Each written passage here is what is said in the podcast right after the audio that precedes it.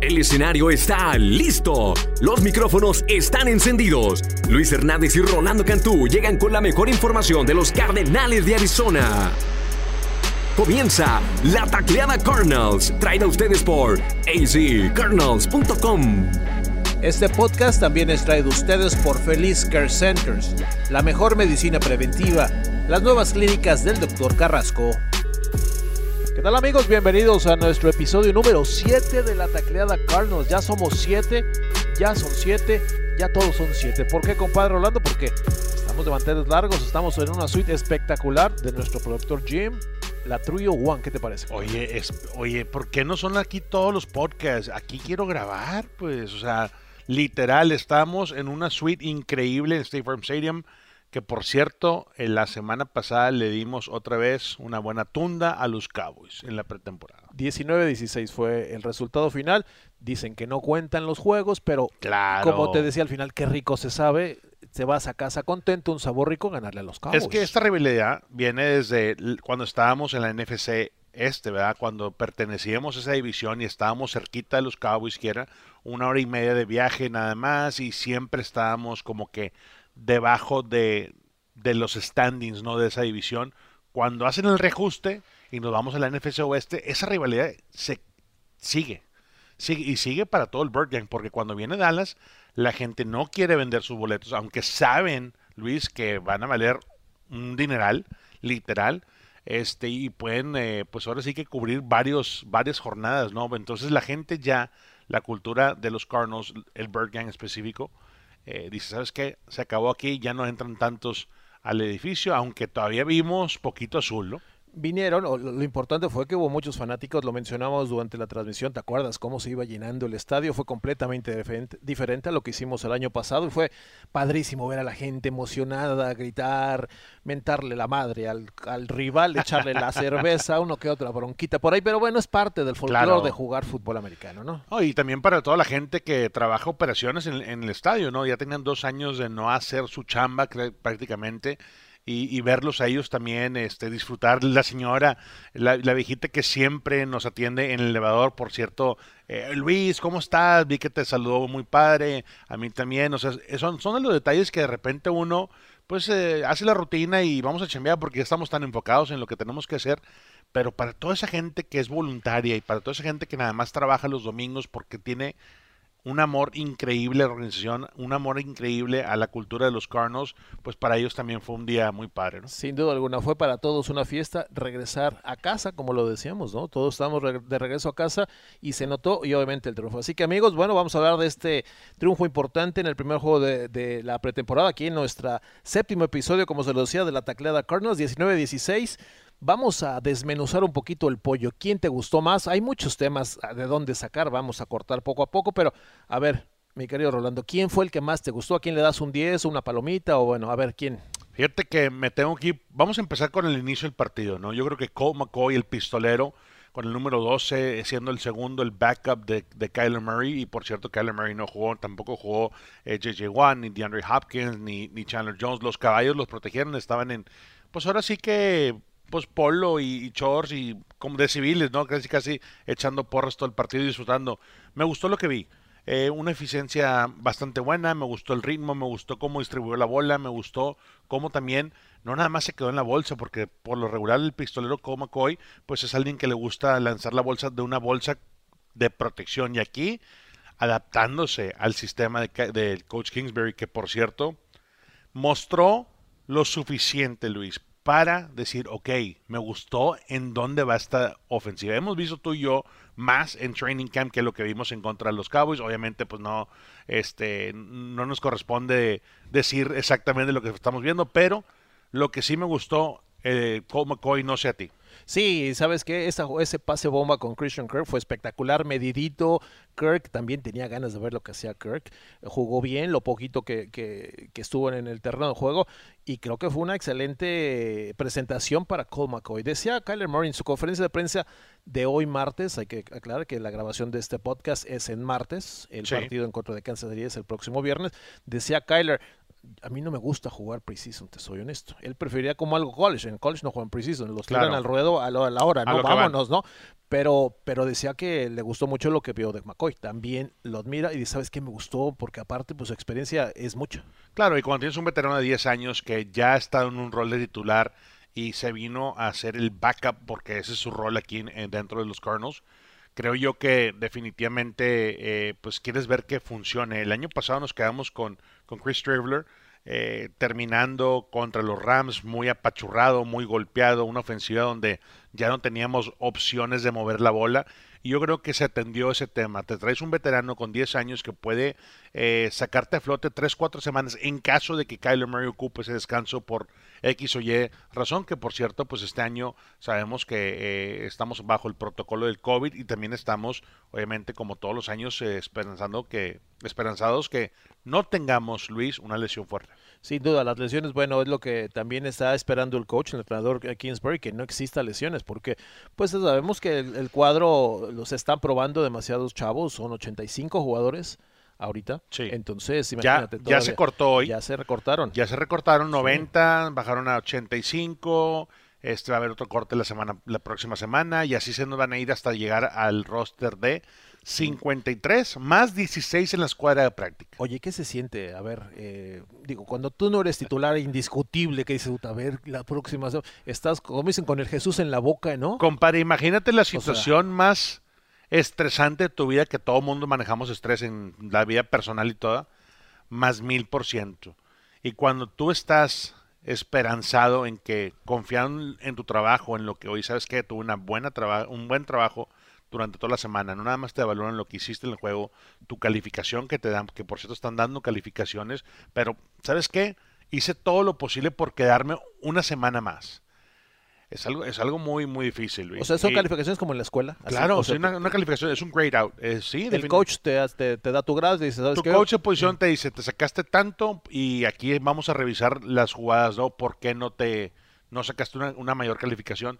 Yo creo que te das cuenta que, que esto es en, serio, ¿eh? Porque por lo regular, pues entras al pro como a los 21, 22 años, me pasó a mí, y pues dices tú, oye, pues yo estoy aquí porque ya me contrataron, no señor, a mí, a mí en mi caso me cortaron tres años, me regresaron otra vez eh, después de un día, 24 horas en el waiver wire, es decir, me pudo haber agarrado otro equipo, y sí, te soy muy honesto, yo creo que al final del día eh, es una presión increíble. Obviamente esa presión no la tiene Kyler Murray, ahorita no la tiene JJ Watt, no la tienen los caballos del equipo, pero para el roster, para más del 35% del roster, definitivamente Luis fue un, fue un juego importante para ellos. Oye, hablas de corte, cortaron a nuestro, a nuestro cuate Jojo Ward. Lo cortaron ayer, y- y lamentablemente, fíjate- y lo vimos muy bien, ¿no? No, no, Entonces, todas las bolas que le lanzaron por su lado a Jojo estaban ahí. Era el, es el número 14. sí.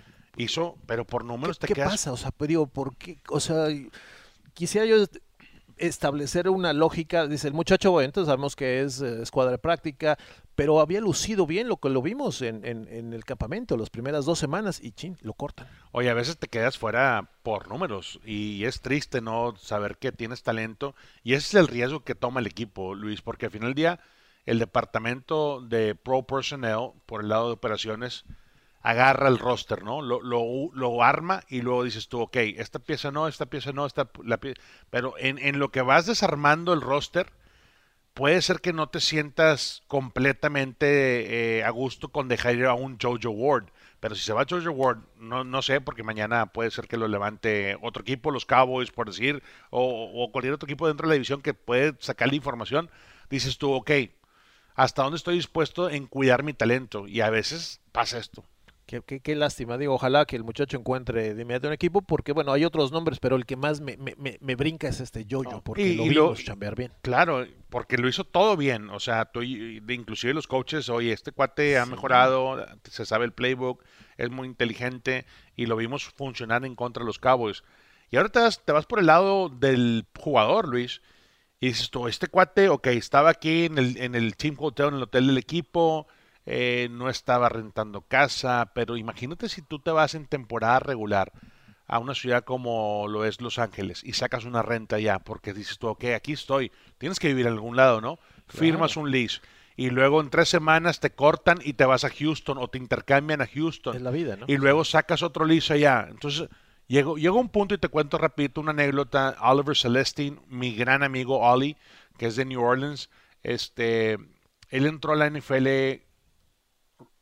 novato, no drafteado, ¿no? Rookie free agent.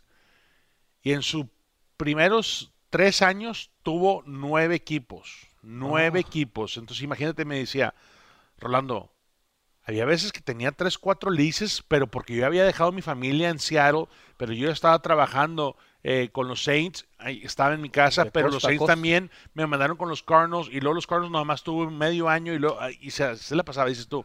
Es, esa es la parte, ahora sí que es muy difícil de cómo manejar. Imagínate si, y, y Ali no, no crees que era lana tipo JJ, lana tipo Kyler, era lana de, de League Minimum, o sea, ganas cientos de miles de dólares, pero no ganas millones de dólares. Entonces, Claro, claro. al final del año, con los impuestos y con los, y con los gastos que, que te genera cambiarte de ciudad, Luis, pues era algo que dices tú, bueno, ¿cuánto me va a quedar al final del día? Y es otra, otra mortificación y otro, otras cosas que pasa eh, la mayoría del roster cuando no estás, eh, pues ahora sí que sólido 3, 4 años con el equipo. ¿no? Oye, compadre, un equipo no te ayuda cuando tú te cambias. eh, vam- vamos a hacer el ejemplo de Jojo Ward, que es el que estamos hablando, que lo dice, ¿sabes qué? Eh, Chicago, vente, vente a probar, eh, te voy a dar una lanita para que estés 15 días. No, Nada, o No sea, existe eso. tú corres tus propios gastos. Claro, Ah, si al- me voy a Chicago, yo pago Cuando todo. ya te corta el equipo y no eres de la ciudad natal, o, o dices tú, bueno, mándame a, a Virginia o a donde, donde soy originario, tienen esa obligación, pero hasta ahí, o sea, te liquidan el, te vas con tu cheque, con tus últimos pagos, ¿no? En la pretemporada casi casi es parejo para todos, entonces no es mucha lana, eh, sobrevives y, y sí, es triste, es, la parte sucia del negocio, dices tú, bueno, estos cuates cuánto realmente ganan y, y cuando te, un Jojo Ward que ha estado eh, activo y no activo en la NFL, dices tú, bueno, este cuate le está, le está terqueando, Luis, literal para quedarse con un hueso algún día decente, pues. Fíjate, deberíamos hacer un podcast de el lado oscuro, ¿no? Todo eso que me Sí. cuentas, porque hay tantas cosas que uno no sabe. Digo, tú como exjugador, pues te sabes todas No esas todo, cosas. no que- todo es color de, de bombón, compadre. O Dice, sea, yo estoy en la NFL, uh, ya estás, el elite, ¿no? Para ya nada. tienes mucha lana, ya consígueme boletos. Ya, yo te voy a contar esta anécdota ¿no? rápida. Eh, mi primer año, eh, mi segundo año, mi segundo año en la NFL, este, firmé una extensión de un año y el corte era un sábado a la una de la tarde. Eran, era ese mismo sábado, ya habían cortado a la mayoría de los jugadores y era el sábado a las 2.38. Jamás se me va a olvidar esa- ese horario, porque yo ya estaba jalando fierro ahí en Tempe, en Dignity Health Training uh, Facility este, de los Cardinals. Y a las 12.38 viene Pro Personnel, Reggie Newhouse en aquel entonces, me dice, Cantú. Y nada más escuché esa voz. Lo dijo, Luis, te lo juro, lo dijo frío, a, ¿no? no sé, a unas 30 yardas de mí. O sea, estaba del otro lado del, del edificio, del gimnasio. Dijo, Cantú. Y desde entonces supe que, que me iban a cortar.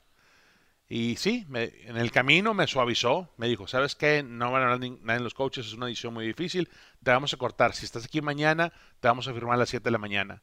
Pero por esas 24 horas, tú No, llegas pues a tu sí. casa destrozado, claro, destrozado, llegas, llegas. Es más, y, y mi hija Mariana, la mayor, tiene la fortuna de, de haber nacido el 3 de septiembre, entonces siempre los cortes eran como que el 2, el 3, y te soy muy honesto, por, por los 3, 4 años que estuve en la liga, es, esa fecha era muy estresante para mí, porque Por tenía una fiesta ya organizada, tenía ya la pachanguita El lista. pastelito, Y, todo, y por tres años yo no era, yo no era contento, pues no estaba feliz en la fiesta de mi hija porque estaba pensando, Luis, cómo iba a pagar el pastel, si iba a tener suficiente lana para cubrir la decoración, o sea, todos esos gastos que te generan una, una, una piñatita, dices tú, oye, debes de ser feliz y no lo era, te lo juro, por esa misma razón, después de que terminé de jugar, el cumpleaños que más se celebra en mi casa es el de mi hija Mariana. Sí, tiene un significado muy especial Claro. por las fechas. Es Exacto. que usualmente era, eh, bueno, ahora con tantos cambios de tres juegos de pretemporada, se va a cambiar el, al- al- el punto del, del corte final, pero los sábados a mediodía hora de Phoenix casi era el corte, ¿no? Que son tres del este, ¿no? Exactamente, entonces ahí es donde ahí es donde mucha gente no sabe qué es lo que pasa detrás de bambalinas y para muchos de los jugadores que los vimos eh, participar en el juego en contra de los Cowboys están en esa misma situación. esa misma situación. Sí, todos están jugando un, pues su vida, ¿no? Prácticamente, por la que han trabajado todo, todo, todo, toda su carrera, esperar una oportunidad en la NFL y pensar que el próximo juego ya no lo vas a hacer. Y por eso era importante para los jugadores del IPP, del International Player Pathway, Isaac Alarcón, que también tuvo un partidazo muy bueno, tuvo cuatro o cinco series ofensivas en contra de Crawford, un tackle defensivo de 10 años y ese línea ofensivo, hablamos de él porque uno es mi amigo y dos porque viene el Tec de Monterrey y hemos estado muy pegados a, esa institución por, por el lado de los Cardinals. Este, él jugó bastante, no jugó tanto eh, Alfredo Gutiérrez con los 49ers, pero van, van avanzando y, y, todas estas experiencias yo trato cuando estoy enfrente de ellos de, de platicárselas porque a mí, compadre, fue un cachetadón en seco. A mí nadie me suavizó para esto eh, y yo creo que al final del día, pues todo mundo busca lo mismo, ¿no? Que es estar en el roster final. No, y por eso es que todos estos muchachos voltean hacia ti. ¿Cuántos, digo, me has enseñado mensajes que te mandan jugadores buscando una oportunidad, que les des el, la patadita de la entrada, ¿no? Muchos quieren eso, nada más que le des la para poder entrar, ¿no? A la NFL. es bien difícil, es bien difícil. Está grueso eso, ¿no, compadre? Así que, pues bueno, son muchas historias que, que como esta, insisto, nos podías contar en otro podcast y ahí, ahí para, para, para echar para arriba, ¿no? Pero Oye, ¿qué te pareció Matt Prater? El pateador. Bueno, pues estelar, digo, se fue perfecto, ganamos y el señor, digo señor porque es un veterano, sigue practicando. Lo veo día tras día patadones en, el training camp de 60 yardas, los mete en el, en el post pequeñito, delgadito, y después pasa por el Tiene una precisión exacta y bueno, por eso se trajo a este hombre, ¿no? Para ganar esos partidos. Y, 15 años de experiencia, lo vimos, Ya nos ganó el primero, ¿no? Ya nos ganó el primero y expiró el reloj y, o sea, son de los son de los juegos que dices tú, esto no va a pasar. O sea, este escenario que estamos viendo ahorita en la pretemporada en algún punto se va a apretar el roster. Se va a apretar, perdón, el marcador final en contra posiblemente de unos Rams, de unos 49ers, de un equipo fuerte dentro de la división o igual uno de la conferencia, ¿no? Entonces necesitamos esa presencia.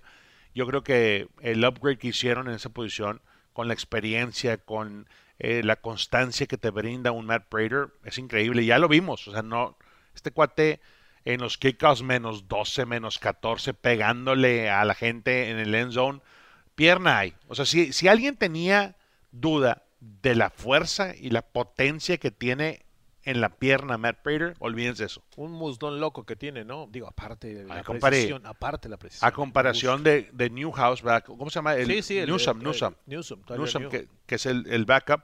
De o sea, la, la, puso en la 10, la puso en la 7, o sea, dices tú, ¿dónde está la 0? ¿Dónde está el kickoff imponente en la menos 3? Para obligar a tomar una decisión de equipo rival. O sea, ¿dónde está eso? No lo vimos. Sí, ya equipos especiales creo que sí tenemos otra ventaja en comparación de años pasados. Digo, con todo respeto para Zane, que digo, jugó algunos partidos bien, nos ganó algunos juegos, hay que ser honesto, la, temporada pasada, pero... No fue suficiente. Pero sí era un, suspiro, bueno, ¿y ahora qué, no? No fue suficiente. Oye, cuando te lo, te lo salé, ¿te acuerdas? La de, Ojo de Venado, ¿te acuerdas? Sal, Ojo de Venado que cruzó por un lado, lo dijiste de manera equivocada. Fue, mi novatada. Fue tu novatada. Pero bueno, ya, ya sobreviviste, ya hiciste el corte tú, Luis. Ya, ya. Ya pasaste el corte. Me preguntaban el otro día, bueno, ¿y qué, qué fue? ¿Por qué los Porque digo, tú tienes ese, ese dicho. Cada vez que un pateador contrario va tiene el partido en la línea, un segundo tú le dices al aire. Sangre de venado que cruzo por un lado, pero se lo dice al rival. al rival, ¿no? Y voy yo de babas y sangre de, y, y, que lo falla. Y yo recuerdo, tu Hernández, lo dijiste. Yo me quedé así frío y dije, chihuahuas, bueno, pues perdimos. Pasa. Pero no, también así como tuvimos nuestros errores, también tuvimos llamadas como la de Búfalo. Ciertos, ¿no? Claro, claro, pero bueno, es parte del, de lo que se vive también en el micrófono. Oye, Ino Benjamin, compadre, qué bárbaro, es yo en la casa, Ino, como lo decía, Seven Collins.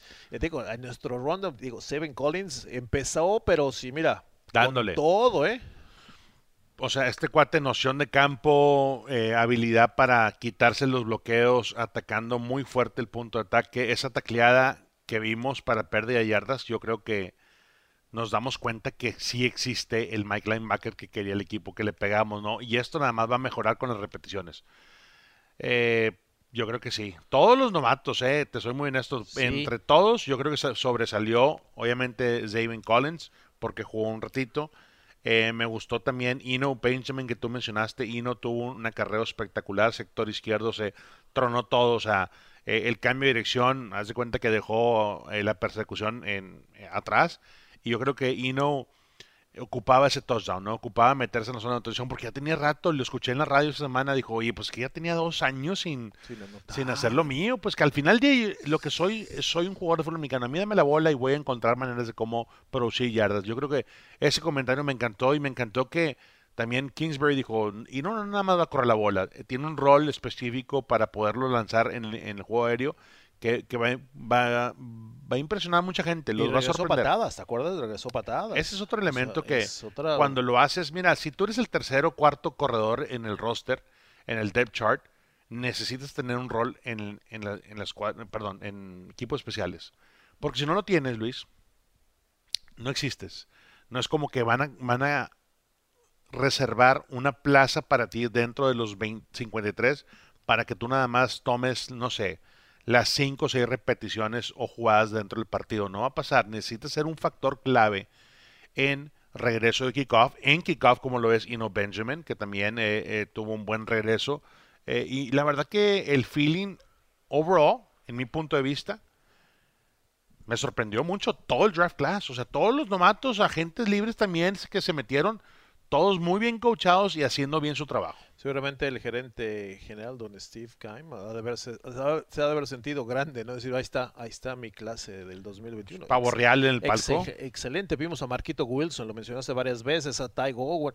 Yo tenía mis dudas de estos dos chavos, pero la verdad que me dejaron con el ojo cuadrado. Bien, ¿eh? Para hacer su primer partido, muy metidos, obviamente, pues eh, ahí sabemos que está fuerte Bura como safety, está Malcolm Butler, Robert Alford, ¿no? Pero esos chavos están bien. Claro, y, hablemos de Marco Wilson. Eh, vi una calificación que decía que fue el, séptimo novato con mayor calificación durante la primera semana de pretemporada. Y te das una idea que este cuate sí la regó en el college. Fue el zapatazo famoso, ¿no? Que todo el mundo lo platicamos.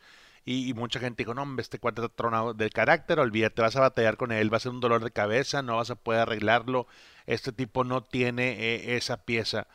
Cuando tú haces tu investigación y me refiero a Steve Kimes, sus scouts y toda la gente que está involucrada en eso, y dices tú, nos lo vamos a llevar en la cuarta ronda. Este cuate fue talento proyectado de primera ronda. Y se vio, ¿eh? Se vio la calidad. este cuate Es, eh, es diferente, es un poquito más largo, más espigado, tiene, tiene excelente velocidad para cortar espacio. Me gustó mucho cómo metía la mano, su anticipación casi intercepta, creo que dos, ¿no? Una la tocó y la otra sí se le fue de las manos.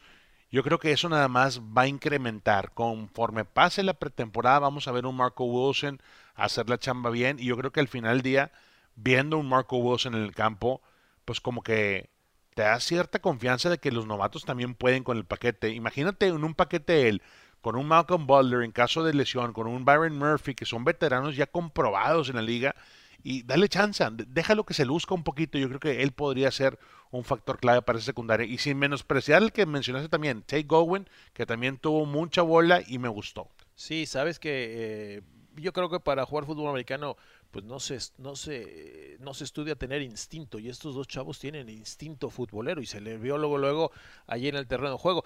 Hablas de esta clase, digo, no lo tenemos en nuestro rondón, pero eh, Víctor Dimukeye, que fue el que recuperó el balón suelto, que bueno, desde después de ahí anotó Hino, ¿no? En sí la clase de este draft ha sido muy bien. Entre todos ellos vas a perder alguno, ¿eh? O sea, no los puedes retener a todos.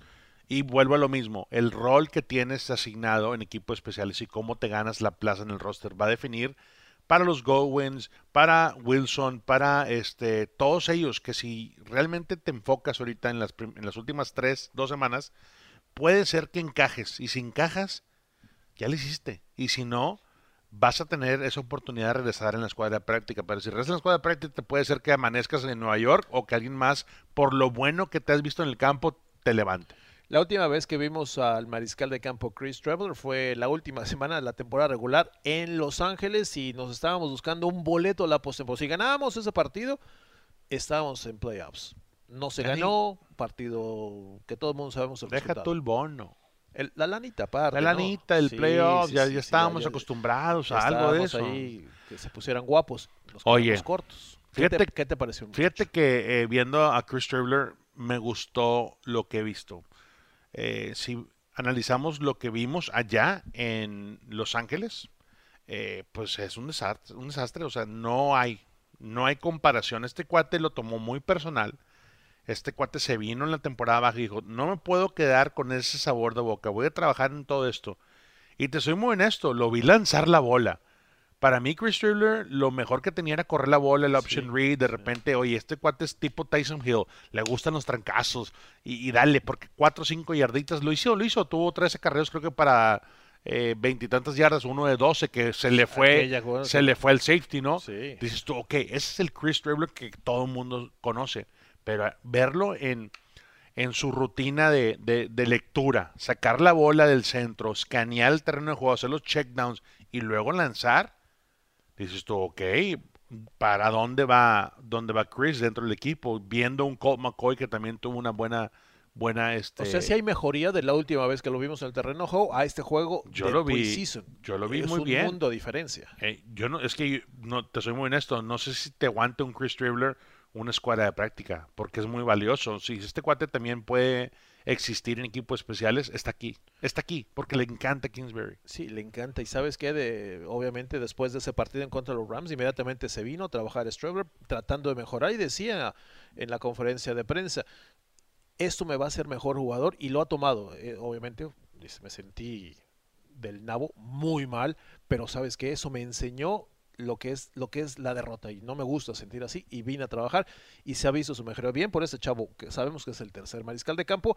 pero sí ahí en equipos especiales también lo puedes meter por la agresividad que tiene ¿eh? deja tú eso yo creo que también un rol tipo tipo híbrido que si, si aprende a atrapar la bola eh, pues lo puedes meter eh, si aprende ciertas jugadas lo puedes meter en doble formación e inclusive en la esquina pero ¿Es suficiente ese rol en la ofensiva? Porque hay que ser honestos. Yo creo que Pistolero McCoy lo tiene, lo tiene en lockdown. O sea, yo creo que Cole McCoy es el segundo mariscal de campo. Pero si, si Chris Dribbler entiende lo que tiene que hacer y si se puede ganar cuatro o cinco jugadas en la ofensiva cada partido y puede participar con un rol importante en equipos especiales, bienvenido, ¿eh? Oye, vimos a Rodney Hudson, yo sé que es una posición, lo hemos mencionado tantas veces, el nuevo centro del equipo de Arizona. Estuvo trabajando un buen rato, ¿eh? Yo pensé que iba a estar descansado, que lo iban a... Pero no, jugó un par de series. Eh, ¿Qué te pareció la línea eh, ofensiva de los Cardenales? La titular me pasó, me, la titular creo que la vi como debe estar, o sea, funcionando, trabajando bloqueos combo a segundo nivel, eh, realmente viéndola dices tú que tienen que estar ahí. Que lo soltaron, no lo soltaron. O sea, hicieron lo más tranquilo posible en cuestión de plan de juego. Eh, pero y se escapó, me gustó eso. Eh, corrió también Chase poquito. O sea, dices tú, ok, aquí va un avance. Yo creo que esta línea ofensiva los tengo que ver con Kyler Murray. Para mí, y sí, Kyler dice, no, no me importa la pretemporada, pero para mí, siendo teniendo la experiencia que tengo en el equipo, me, me gustaría ver a Kyler en algún punto con su línea ofensiva titular. Aunque sean cinco o seis jugadas eh, por script, o sea, las más tranquilas, porque siento que eso también te da un parámetro de cómo vamos a empezar en la temporada regular, estando en el camino en contra de los Tennessee Titans allá en Nashville. Pero sí, muy bien, Ronnie Hudson, llamadas perfectas, identificando al centro y sobre todo trabajando con, con Justin Pugh, que siento que Pugh se siente un poquito más acobijado por lo que tiene enseguida él, que es un centro veterano de 10 años que no le va a fallar en el backside en caso que tengan que enganchar al técnica 3. Él sabe que lo puede dejar ir y, y, y, Ronnie va a llegar ahí al bloqueo. Entonces, ese tipo de comunicación y confianza que se estableció ya desde el verano, la vi. Sin duda alguna, la, llegada del veterano centro va a hacer que la línea y todos, esa, esa, esa ofensiva de Arizona sea mucho mejor. Ahora, el próximo viernes, el siguiente rival de, los Cardenales es un equipo de mucha clase. Kansas City viene al Valle del Sol, viene con Mahomes. que tanto juega? Nadie sabe que va a jugar. Andy Reid le gusta usar a sus muchachos, como decía el Andy, sí, poquito. Son estilos diferentes y no sé quién esté bien. O sea, todo el mundo queremos lo mejor para nuestro equipo, pero yo creo que vamos a ver poquito de los titulares. A mí sí me gustaría ver un Kelsey, un Travis Kelsey en contra de Isaiah Simmons. ¿Quieres o no? Me gustaría que corrieran dos, tres trayectorias en la zona, en la zona media clavada, ocho yardas al centro del campo, para ver cómo responden los muchachos. Claro que sí. Ojalá nos den esa oportunidad. Eh, defensivamente hablando, yo creo que el matchup va a estar muy bueno ahí. Si es que Andy Reid saca titulares, Andy es de los de la vieja, de mi, de mi escuela, pues de la vieja escuela. Son entrenadores. 12, 14 jugadas por ya palomeadas. Pase lo que pase, no nos vamos a salir de eso. Si se va tres y fuera, es una serie. Si va a tres y fuera, es otra serie. Tú dime cómo las completas. Y, y Andy Reid, cuando estaba en Filadelfia y porque mi coach Frank González iba al training camp de Filadelfia, era eso. Y sabíamos, teníamos la misma filosofía en México cuando regresábamos en pretemporada. Hacíamos lo mismo que hacían las Águilas de Filadelfia. Entonces te puedo decir que por, lo, por diseño de Andy Reid, obviamente se va a ajustar, ¿no? Y, y puede ser que no sean 10, do- 15 jugadas para Patrick Mahomes, eh, pero sí, me, me gustaría ver los primeros en contra de los primeros y un poquito más de intensidad para marcar la pauta es todo. ¿Que viene Kansas City? Pues sí, tenemos ya rato no recibir los Chiefs y obviamente es un equipo de los de los este, mejores preparados que hay, que el año pasado perdieron el Super Bowl y hace dos años lo ganaron, y te das cuenta que es el modelo a seguir, Luis. Todo el mundo queremos a los Andy Reids, queremos unos coaches que, que tengan esa, esa, esa presencia, queremos a los coordinadores ofensivos como Bienemy, queremos a los Patrick Mahomes. Yo creo que sin duda este va a ser un partido emocional para, para Kingsbury porque ha coachado a los dos quarterbacks por ambos lados. Eso te iba a mencionar, algo que esa conexión que existe, obviamente, entre el entrenador Kingsbury y Patrick Mahomes. Eh, Sus épocas colegiales, el haberlo prácticamente puesto ¿no? en camino hacia donde soy. Y, y bueno, el decir, eh, Kyler debería jugar como Patrick Mahomes. Ya empiezan las comparaciones, obviamente son diferentes, pero, pero obviamente quiere ser lo mismo, que eh, algo parecido a los Chiefs, o sea, una ofensiva explosiva, ganar campeonatos, buscar MVPs, ¿no? Es que si, si comparas ambos quarterbacks, nada más su skill set, qué es lo que hacen en el campo, qué, qué virtudes tienen, te das cuenta que son muy similares. Im- La improvisación, en espacio, olvídate, se te van a escapar. Brazo seguro, los dos tienen el background de béisbol, de cómo lanzar la bola, la mecánica, todo eso.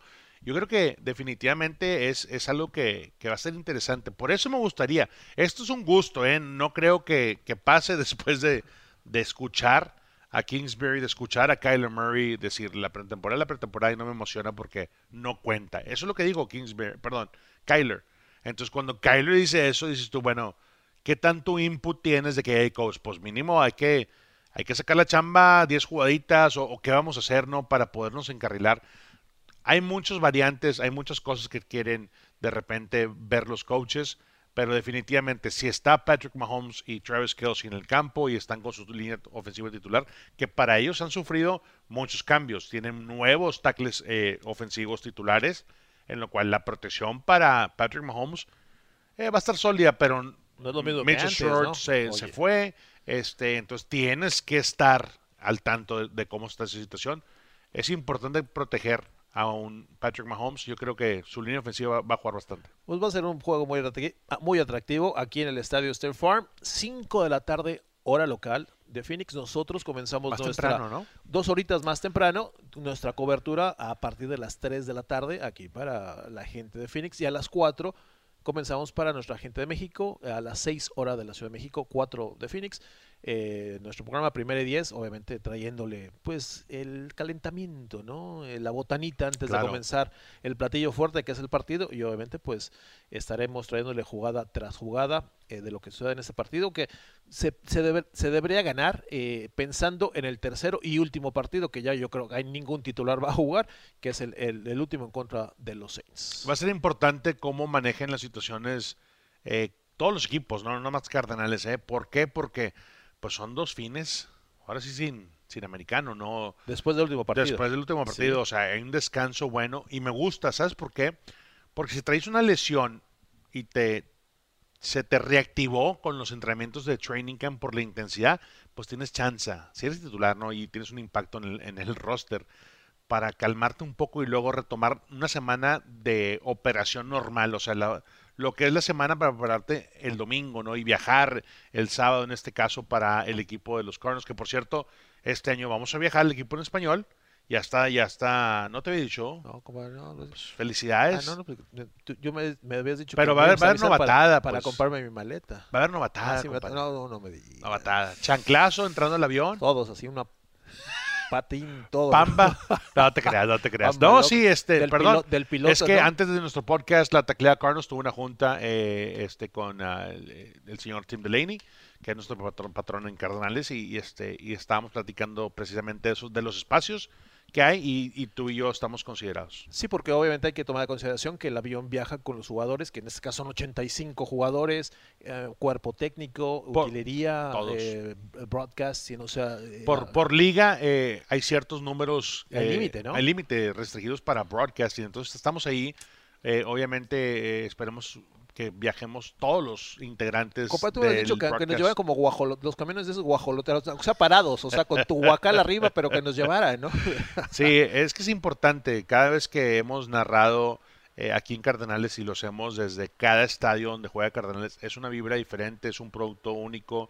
Yo creo que esa es la gran diferencia a, a, a muchas cosas, ¿no? Que hacemos este bien. Entonces, definitivamente era importante establecer otra vez ese ritmo para nosotros este, y pues conocer, conocer el viaje. Sí, claro, claro. Bueno, va a ser importante, así que bueno, estemos preparados para, para lo que será el tercer partido de eh, la, esta preseason y obviamente comenzar en Tennessee en septiembre, aguas. Ahí sí ya ahí sí ya son de verdad los juegos. Ahí ya cuenta. Ahí sí, ahí sí van a sacar chispas. Así que bueno, hablemos de la NFL, mi querido compadre noticias tristes para muchos, para algunas. De, pues, ¿Qué pasó? Para tono de burlas, sin Tivo lo cortaron de los Jaguars. ¿Tú eres el que te burlas o tú eres el que estás triste? Eh, pues ninguna de las dos. O sea, yo creo que el muchacho, pues digo, es un deportista, al final de cuentas. Eh, digo, el que se atreva a hacer eso. ¿Eres dice, fan de Tim Tivo no? No, no, te suena esto, no. Pero no. no. me molesta lo que hace. Digo, okay. tampoco, o sea, no me cae gordo. Ay, este cuate quiere hacer todo, ¿no? No, no, digo, eh, yo le veía más chance de mariscal de campo en algún momento. Digo, oye, llevó a su equipo, ganó un juego de playoff. ¿Quién te ganó un juego de playoff, no? Es un, tema, es un tema sea, controversial porque al final del día, eh, Tivo sí tiene razón, es un atleta. Yo creo que la contratación allá en Jacksonville, este, definitivamente como que dijo, oye, ¿por qué este cuate le dan eh, una oportunidad después de 8 o 9 años de, de estar inactivo? Eh, y se vio, ¿no? Yo creo que el primer juego de pretemporada como que jugando de Tyren, obviamente se hinchó, o sea, se preparó físicamente, pero no es lo mismo. Y yo creo que ya eso, a su edad, este, pues todo... Debería colgar los tenis, en este sí. caso ya el fútbol. Digo, era, era, padre la historia, ¿por qué? Porque pues ahí jugó en, en, en Jacksonville colegial, este, muy cerquita de ahí, eh, ten, tiene, ahí vive él, entonces sí, definitivamente era, era algo, un plus para la organización, pero pues no, no hizo el corte. Entonces sí, en mi punto de vista yo creo que lo pudieron haber aguantado hasta el final. Pero bueno, ya son cosas que no sabemos y, y, y lo que vimos en el primer juego de pretemporada pues sí fue algo... Sobre todo una jugada, ¿no? Un bloqueo muy malo y fue la que estaba haciendo trending, ¿no? O sea, por todos lados, el pobre Tintivo quería bloquear a otro y... Se venía en motion y, y, quiso hacer el kick, el kick out y como que sí le metió, o, o sea, no, su asignación no, no tacleó. Pero, pero bueno, la idea era esa. La idea era esa, pero pues no se vio tan bien, ¿no? Sí, no sí, se vio tan sí, bien. Oye, ¿qué tal, eh, Luis? Los Falcons, primer ah. equipo 100% vacunado. Fíjate, yo creo que es necesario que se siente ese precedente. Eh, aquí en Cardenales empezamos muy mal, éramos honestamente los equipos que tenía el porcentaje de menor jugadores vacunados y ya estamos avanzando, avanzando. No, hoy en la conferencia de prensa no se dio con exactitud el número exacto, pero ya estamos al límite. Obviamente los, los equipos eh, están cumpliendo con los mismos, saben a lo que se arriesgan en caso de que... Oye, para mí, pase, para mí es ¿no? un ejemplo. Un ejemplo que los Falcons tengan 100% de su roster y toda su gente vacunada es un ejemplo seguir, un ejemplo que debe seguir los demás clubes en la NFL. ¿Por qué?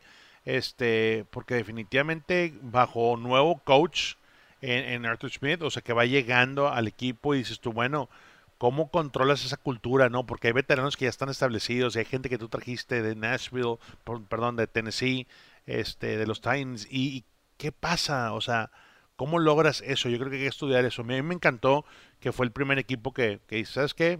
Nosotros aquí todos estamos eh, vacunados, eso no te libra de un contagio, no te libra de, todo lo demás y no te hagas exento a las reglas del COVID y por el lado de los protocolos en, eh, de la liga, ¿no? Entonces tienes que eh, seguir adelante. Yo creo que los equipos que logren esto, esta etapa más rápida, van a estar más relajados, van a estar más enfocados en todo lo demás. Estamos a menos de un mes, ya casi tres semanas de comenzar la temporada regular. Entonces yo supongo que en los siguientes días más equipos, estaremos viendo más equipos anunciando que están 100% vacunados, lo cual, insisto, va a ser para para beneficio de toda la liga, de todos los aficionados y de todos nosotros incluso, ¿no? Porque, bueno, eh, mientras más seguros estemos, eh, más seguridad de que vamos a tener el deporte que tanto nos gusta y tenemos una temporada completa, las 17 jornadas y no jugando los lunes, martes, miércoles, jueves, viernes, sábado y domingo Sí. como lo hicimos el año pasado. Sí, ya, ya eso se acabó. La liga dijo, ¿sabes qué? Hasta aquí, ¿no? Así es que te arreglas, tienes todo en arreglas, orden, ¿no? o, o si no vas ¿Cuál a fue el peor a- que te gustó? ¿Cuál fue el día que no te gustó? Un martes, imagínate, martes de NFL, no recuerdo quién jugó un martes, pero Yo creo que hasta lo tuve que narrar, ¿eh? No, me acuerdo que... Te tocó un miércoles, Me tocó ¿no, un miércoles narrar. Este, los Steelers ¿no? también, Baltimore tuvo un jineteo bruto. Este, pero bueno, eh, en mi punto de vista, y se hizo lo necesario para seguir avanzando el rol de juegos, porque ese es un, es un rollo logísticamente. O sea, im- imagínate que no tengas los jugadores en tu roster para completar y viajar y, y competir. Ahí sí, No. yo creo que daría pues enojo, una frustración tremenda porque pues está fuera de tu control un contagio, no sé, de 25 personas, olvídate. Si la semana, el año pasado, cuando creo que Baltimore fue el- uno de los equipos que tenía como 10 personas, 8 o 10 personas eh, contagiadas, pues era un, era un circo totalmente. Oye, eh, muchas amistades, eh, hablabas tú ahorita de narrar, que te preguntaba cuando, oye, que Rolando, compañero, narra por, eh, avísale a nuestra gente, vas a estar otra vez de nuevo en las pantallas de Fox Deportes, lo cual es un orgullo para nosotros, para mí, que eres mi compañero de cabina, que tengas la exposición a nivel nacional. Regresas esta temporada con Fox Deportes ya de muchos años. Sí, compadre, este, de 2017 estamos ahí eh, como, como analista para la cadena Fox Deportes. Y sí, son los Thursday Nights desde el 2018, entonces ahí vamos despacito, este, lo disfruto mucho y, y sí, a unos antes eran presenciales, ahorita ya con la tecnología se puede ¿no? hacer eh, desde su casa, pero sí, Y tienes un set definitivamente. espectacular, ¿eh? Un set que el compadre, Sí, lo tengo. señor Rocha, lo, lo- ahí si lo nos escucha, armó. Rubén. Rocha es un genio con estas cosas. La verdad que eh, gracias a él el año pasado pudimos sacar la chamba y pues al parecer el modelo es, es seguir adelante con eso, ¿no? Entonces sí, definitivamente y, y gracias por eso. Eh, vamos a estar retomando los juegos creo que a principios de, de octubre. Sin duda alguna, así que bueno, pendientes al señor Cantú ahí en Fox Deportes. Yo ya para casi irnos, bueno, hay mucha lana en la NFL, ¿no? Claro, Para un safety. Ya no es Buda Baker el safety mejor pagado en la NFL. Bueno, para nosotros es el mejor safety, pero ya no es el mejor pagado. Soltaron el billete los Seahawks. Jamal Adams de los Seahawks, 70 melones por cuatro temporadas. Digo, eso no lo veías antes, ¿no? Lo vimos el año pasado. Sí, Vimos la claro. gran diferencia que era la defensiva de Ken Norton, el, el corredor defensivo de los Seahawks, cuando metió a Jamal Adams al campo. Sus paquetes de, de, de blitzeo son diferentes, la manera como lo manda de la esquina, que puede llegar a presionar, o sea, las tacleadas por sector. Jamal Adams lo vale. En mi punto de vista, eh, nada más que se quede en el campo un poquito más, porque es el de los jugadores que tiende a lesionarse y se tiende a cuidar de más. ¿Sí me explico? Sí, claro. y no- me no refiero, a, me refiero a que, digo, si la lesión es de dos semanas, pues tres para estar bien, ¿no? Entonces yo creo que al final del día eso es lo que quiere los Seahawks. Y para nosotros, pues si pasa, pues que nos pase en contra de los Seahawks y no lo tengamos en el campo, ¿no? Porque, pero definitivamente felicidades. Eh, Jamal Adams, en mi punto de vista, es uno de los mejores safeties que hay junto con Burita. Duda alguna, compadre, pues nos vamos donde te encuentra la gente en tus redes sociales, porque te dar unos secretos para que te siga la gente. Por Gracias, favor, sí. ¿eh? Oye, O sea, oye, no, andas excuse me, filoso, excuse me. andas filoso, Eh, no, compadre. no, lo que es la voz, ¿viste? Lo que es la voz. Felicidades. Ah, no, sí, otra, otra, eh, otra. en Instagram Cantú Rolando, en Twitter arroba Rolando R Cantú.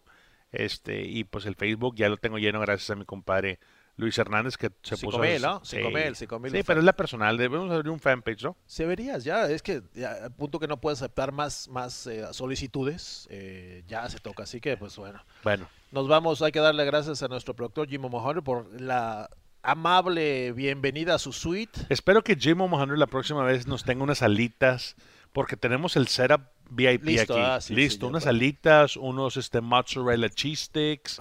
Ah, quién sabe. Que se vea, que se vea el presupuesto. Así que bueno, compadre, gracias por la compañía. Amigos, este viernes lo invitamos a que nos escuche a partir de las 5 de la tarde a través de la cadena radial de los Cardenales de Arizona al enfrentar a los Chiefs de Kansas City. Soy Luis Hernández, mi compadre Rolando Cantú. Estuvimos aquí en el episodio número 7 de La Tacleada Cardinals. Estamos en contacto y mucha suerte. Este podcast fue presentado a ustedes por Feliz Care Centers, la mejor medicina preventiva. Las nuevas clínicas del Dr. Carrasco Luis Hernández y Rolando Cantú le presentaron La Tacleada Cardinals, el podcast en español de los Cardenales de Arizona, presentado a ustedes por accardinals.com.